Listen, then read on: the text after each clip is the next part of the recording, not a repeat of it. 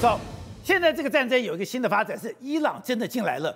伊朗居然都讲说，伊朗在未来几个小时有可能先发制人，而且目前伊朗啊可能要加入这一场的这个战局里，而且他很想加入，为什么呢？因为他号称什么？号召所谓什叶派起来进行一场对以色列的圣战。哎，这个就完全不一样哦。你看他们以色列的官方在什么？上帝的胜利已近。哎，他开始用这种所谓的宗教的这个想法来讲。哎，你说这是他们的 X，就是你的 Twitter。对，这个文章是上帝的胜利已近。对，那他说反抗组织领袖不会允许犹太复国主义政权在加沙为所欲为，并且他还提到说，他跟真主党的总书记有见面过嘛？所以呢，事实上目前为止来说话，他就说，如果以色列继续这个这个袭击加沙地带，以色列会发生大地震嘛？所以呢，事实上伊朗很想卷入这一场的战争里面，为什么呢？因为他知道。目前为止，在前线跟以色列作战的全部东西也是这样的。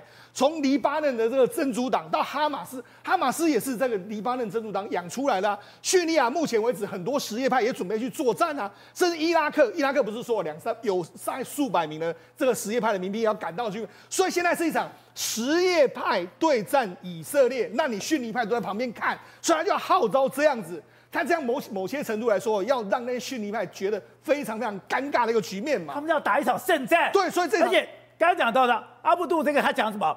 他说我一切都有选择余地，我们不能针对加萨犯下的战争漠不关心。对，如果我们今天不保卫加萨，明天我们就要在我们国家的儿童医院来防御弹药。对，所以呢，而且他还说是。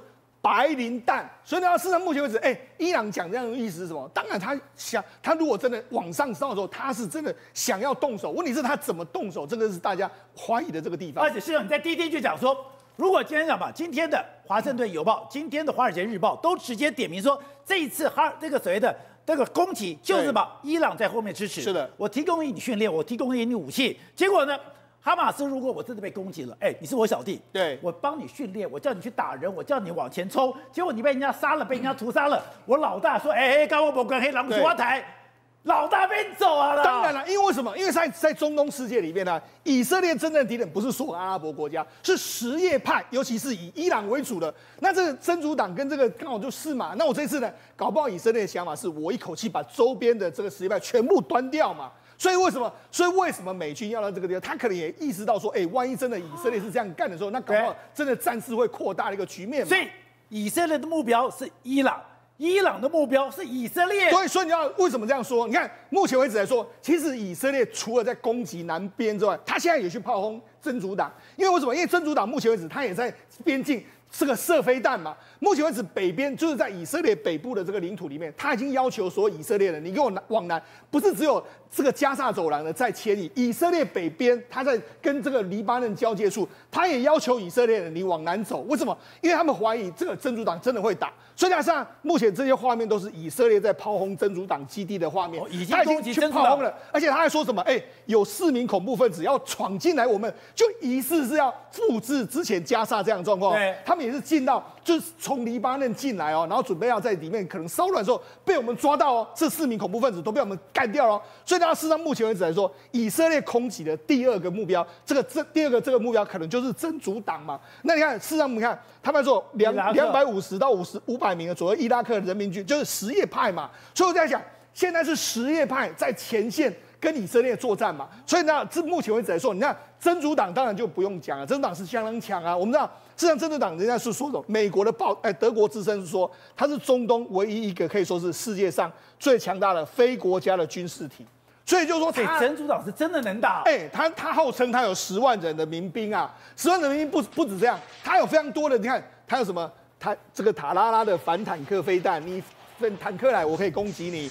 另外，我要有多管火箭，还有多管火箭弹。对，然后还有这个发甲，这是这其实都是伊朗赞助他的。一发起来的火箭，甚至他有这个德黑兰也赞助他的这个伊朗的这个泽尔扎尔的火箭，这个射到五百公里，可以说是哎两百五十公里，可以几乎是涵盖整个以色列。对，所以他真的发动起来的时候，其实会让以色列真的比较忌惮，其实是真主党。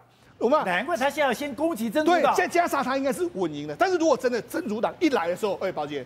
这个局势可能就会开始急转直下，因为他的武器是可以轰击到整个以色列全境，而且他的军力又比他更强，这才是真的以色列非常难、非常难以打击的这个状况。所以以色列一直警告哦，你伊朗真主党不要给我去，不要给我介入哦，你介入我会让你非常的痛哦。可是伊朗刚刚讲的伊朗跟这个所谓的黎黎巴嫩，对，你不担心这个战争扩大以后被整个以色列一锅端掉吗？而且圣战是没有什么，反正这一场战迟早都是要打的嘛。对这些所谓的圣战民兵来讲，这就本来千年的恩怨，如果在这一次能够一一次解决，那当然就解决嘛。我也准备好了。不在乎胜负生死，当然不在，他们在乎，我吓死了。他们在意的就是理念嘛，我就是要干掉你以色列，那你以色列就要端掉我嘛。两边反正什么时候战就是战，但是他们只要一战的话，绝对就是你死我活的战争，这是没得没有退路的一场战争。所以大家还在想说，这个伊朗到底会进来？你当时讲伊朗一定进来，伊朗针对他这个宗教，针对他在这次扮演的角色，对。果然，伊朗打前锋了。因为这时候呢，哎、欸，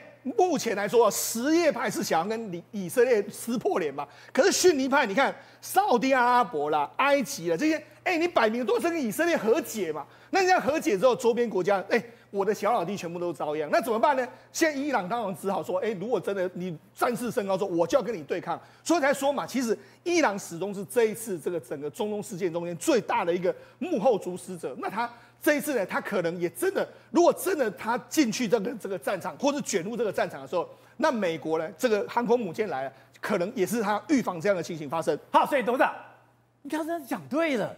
伊朗真的介入，而且我看到伊朗的外交部长讲，刚刚讲我们不能漠不关心，如果我们不保卫加沙，明天我就要在我们的国家儿童医院防御白磷弹药。而且刚刚讲说，如果以色列持续攻击加沙走廊，以色列会发生大地震。他还讲说，真主党已经制定的方案，抵抗运动采取的任何步骤，都会在犹太复国主义中造成巨大地震。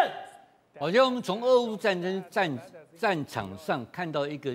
非常有趣的事情，你看到西方的武器的精良，它的精密度，它的这种所谓的导弹的这种这种这种准确度，它的空中的这种制导能力，各方面都比俄罗斯的都强很多，对，对不对？但是你这次看到的哈马斯的攻击，他用五千颗所谓的火箭弹密集攻击，就就饱和攻击，对，他用饱和攻击的情况之下，他的铁穹就挂了。代表什么意思？你知道吗？代表我的武器没有不会赢你，是输给你。那我饱和攻击，但是我用饱和攻击来打你的话呢，你没有那么多弹药啊。那就是俄罗斯现在对乌克兰的做法。就是俄罗斯跟乌克兰，我们看到的这个结果，就是俄罗斯就不断的用他二次大战的的装备来打现在的未来的最先进的豹式坦克、M1 坦克，所有一些东西，他居然用拿出他二。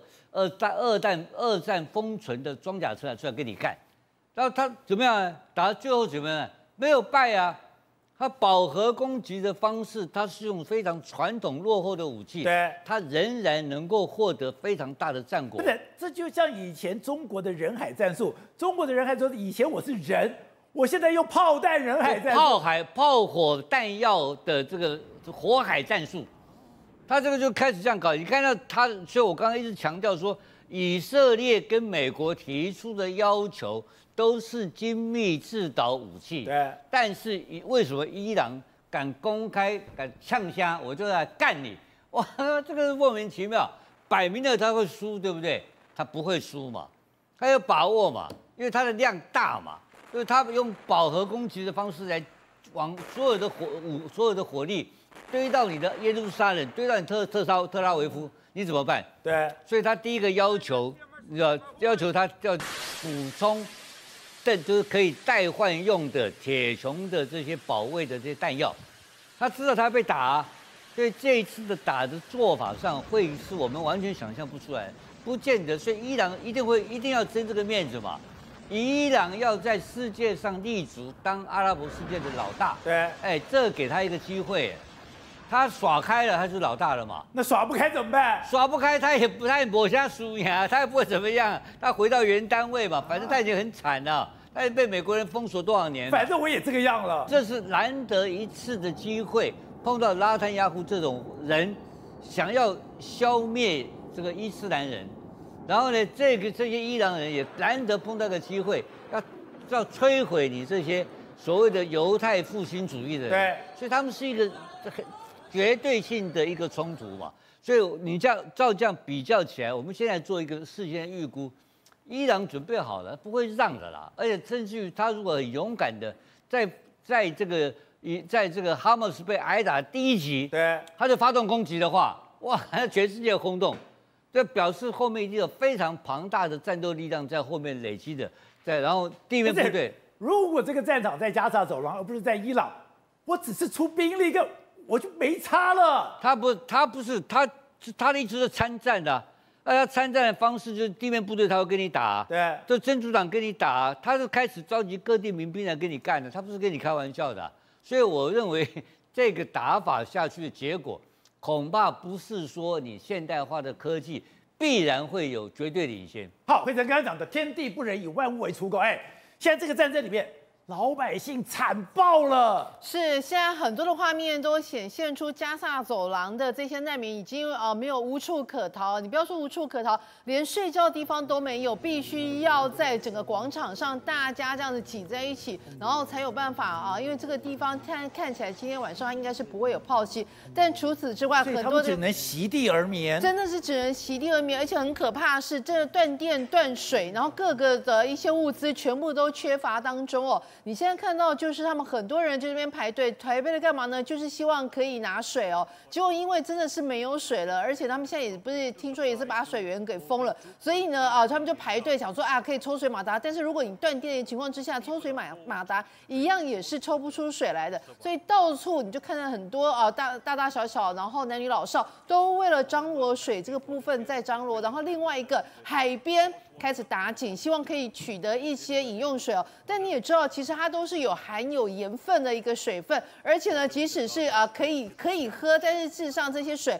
都已经有被污染到，而且呢，其实讲难听一点，就是根本你有选择项根本不会喝啦，就只拿来洗涤的。那除了这没水没电之外，还有一个一样是非常缺乏是什么？就是燃料。所以你现在看到他们在这些是志工团，志工团在煮东西，就必须要用木头啊，呃，用那个那个木材啊来这边呃钻木取火来煮饭，没有办法，因为真的是没有一个什么瓦斯炉那些全部都没有了。所以呢，如果你不用采取这些木材来的话，你真的是连生火都成问题哦。他说，所有的物资都没有办法从拉法这个口岸进来，所以现在这个物资这也是个大麻烦。再来就是什么呢？你知道吗？就是包括他们的一个垃圾处理。你现在大家都忙着逃难，所以环境问题其实很可怕。现在大家排队是没有油了。那另外一个讲的，现在怎么样的？巴勒斯坦最新的一个数字是说，他不知道打仗吗？不知道反击吗？现在没有部队，怎么样？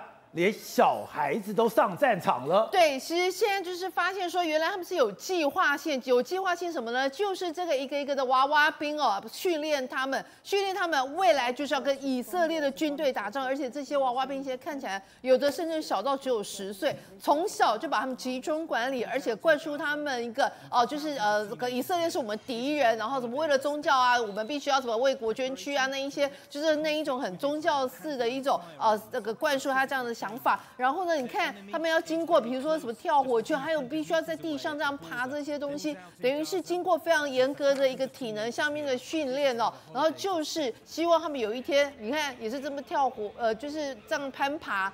然后呢，就是极尽所能的，就是他们要求做到一个军人应该具备有的相关的一个，还有跳火圈。